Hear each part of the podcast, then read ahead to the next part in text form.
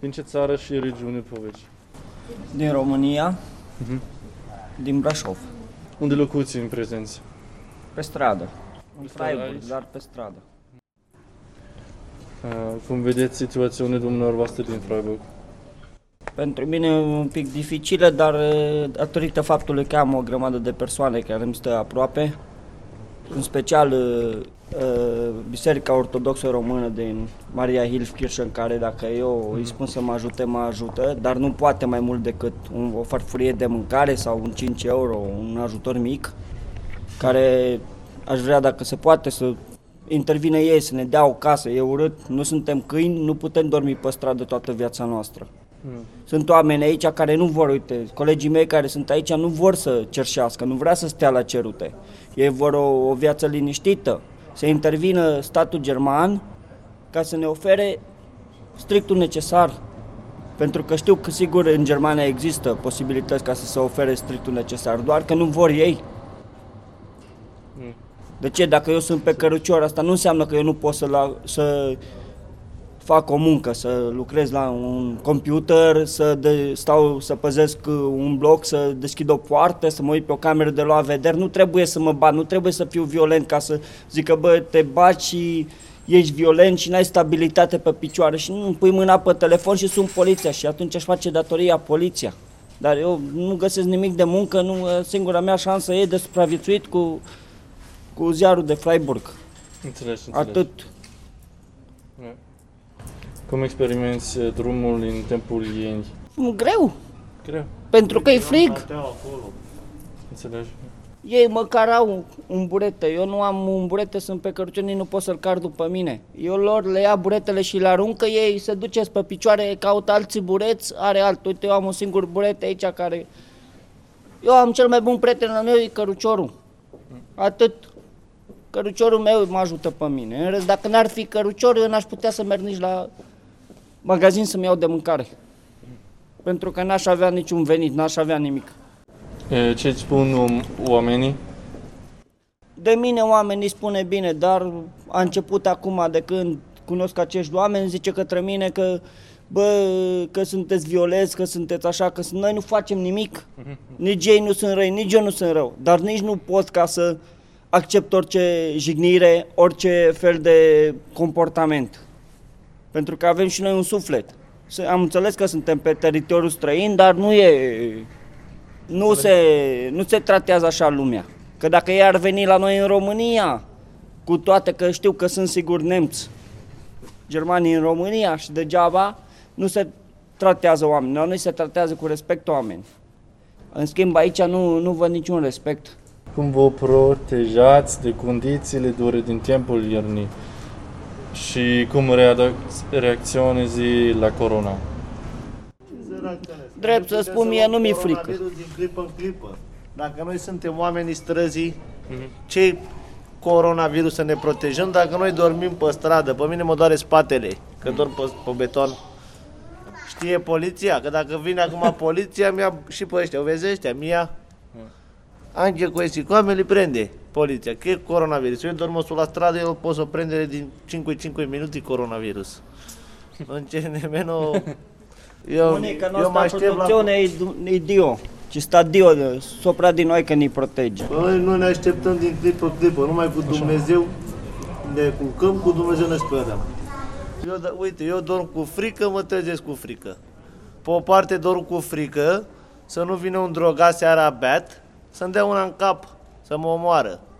Că sunt o grămadă de stilul de oameni pe strade. Unii beau, vine de la discoteci, de la baruri bei și mă vede pe mine că dorm acolo. Îmi dă una în cap. A doua la mână mă trezesc cu frica asta de coronavirus. Și unde în Ce Germania se putregeală poate înseamnă? să se inter- interzică la o persoană ca să nu vorbească cu altă persoană? Cum mi-a zis mie poliția, a venit la mine special și mi-a zis nu mai vorbești cu grupul ăsta că te, te trimite și pe tine în România. Pe, pe mine nu mă poate trimite în România, eu am 2 ani de zile aici și eu nu am cum să mă duc în România, pentru că o zi și părintele de la Maria Elkirchen, dacă se întâmplă ceva, intervenim noi, pentru că eu am făcut un an de zile pe beton și am dormit. Deci ei pe mine nu mă poate băga în grupul ce vrea să le facă, dar nici nu sunt de acord să văd că îi chinuie sau că îi trimite în România. Pentru ce să-i trimite în România? Pe cine am omorât? Pentru cerșit, că cerșim pe stradă. Eu asta, zic, Asta e lege în, în Germania și spune autoritățile și spune la radio că pentru că noi suntem un, o bandă organizată și de unde nu avem cum să fim asta pentru bandă organizată. Noi ne chinuim, ne străduim ca să putem ne duce în grija de azi pe mâine și ce ne dă oamenii de milă. Germanii. Ce ne dă, ne donează acolo cât vor ei și noi doar le mulțumim, nu exagerăm, nu tragem de oameni, că pentru că nu este bine așa ca să tragem de oameni, doar stăm jos și ce ne dă oamenii? Ne dă o mâncare, ne dă 50 de bani sau un euro sau 2 euro când ne dă, ca să putem ne întreține și familiile acasă. Că pentru că nu avem muncă, mm-hmm. nici în România, dar nici aici. Din România suntem mai chinuiți în România. Aici am venit că vedem că sunt oamenii mai miloși. Dar aici că vin și sunt oamenii mai miloși și ne, ne ajută cu ce vor și cu ce pot, nu avem trai de poliție, că poliția ne ia banii. Asta vreau să aud și statul german.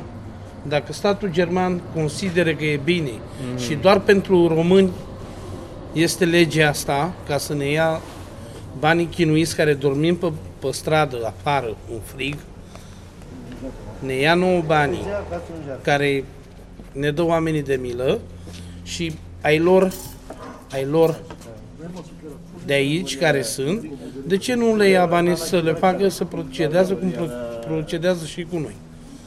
Deci pe noi vor să ne chiunie mai rău ca niște câini, mai rău ca niște câini.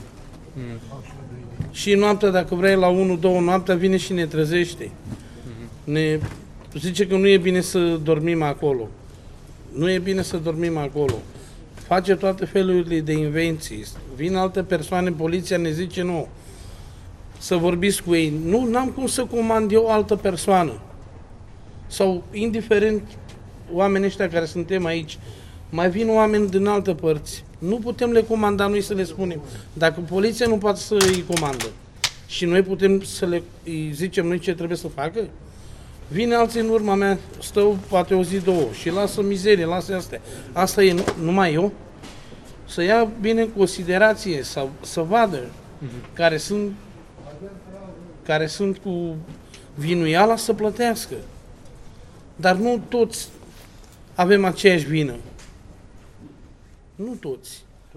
eu datorită faptului că dorm lângă ei, bă, sunt mai protejat. Dacă eu mă duc acolo unde o zi ei să dorm singur, poate să mă omoare cineva, că sunt o grămadă de oameni care știi ce zice, bă, ăsta e pe cărucior, stă cu ziare, are o grămadă de bani la el. Și poate mor pentru 50 euro. Eu o să fac și voia poliției, nu contează. O să mă duc la unul unde știe ei că dorm și atunci să vedem ce mai îmi spune. La Caritas mă pune mereu să le traduc. Eu le traduc, dar de ce un translator nu vine să traducă? De ce îmi zice mie? Și orice se întâmplă zice zile tu, zile tu, zile tu. Zile tu, zile tu. Dar ce, eu sunt șeful lor? Eu nu sunt șeful nimănui. Eu nu pot ca să fac după capul meu. Eu îi spui odată la om, dacă nu vrea să înțeleagă, nu înțelege. Sau e și în felul următor. Poliția ne trimite, nu știu unde ne-a îndrumat ca să mergem de sub un pod să dormim acolo. Cum putem dormi noi sub, sub un pod care nu ne teamă și aici că dormim, dar și unde e un pod, nu e lumină, poate, nu e nimic și acolo vin toate felurile de nenorociri. Vin oameni care, puțin mulți care se droghează și caută liniște. Și pe noi ne trimite acolo. Eu le-am zis, păi de ce, de ce nu ne lăsați aici, ne trimite în parc, unde aici parcul ăsta sunt cel puțin 100 de drogați, care nici poliția nu are ce să le facă. Nu, nu, nu. Și ne trimite pe noi să dormim acolo. Cum putem să dormim dacă la se droghează și îmi dăm eu una în cap? Să mă omoare. Nu știu. Nu știu. Deci asta să, dacă tot dăm interviul ăsta, să ia tot în considerație. Și măcar să ne lasă să ne facem, mai când mai stăm aici o lună, când mai stăm două luni, ne facem bani și plecăm acasă, domne. Dar să nu mai ne chinuie nici poliția să ne ia banii. Noi cerem aici pentru poliție, pentru cine cerem? Deci oamenii care ne dă bani de aici, nu ne dă nouă. Îi dă la poliție bani. Nu nouă. Oamenii care ne ajută, ne ajută pentru poliție, nu ne ajută pentru noi. Pentru poliție ne ajută. Că dacă ne-ar ajuta pe noi, ar fi bine. Ar fi bine. Nu, nu, nu, am vorbit cu băiatul ăla.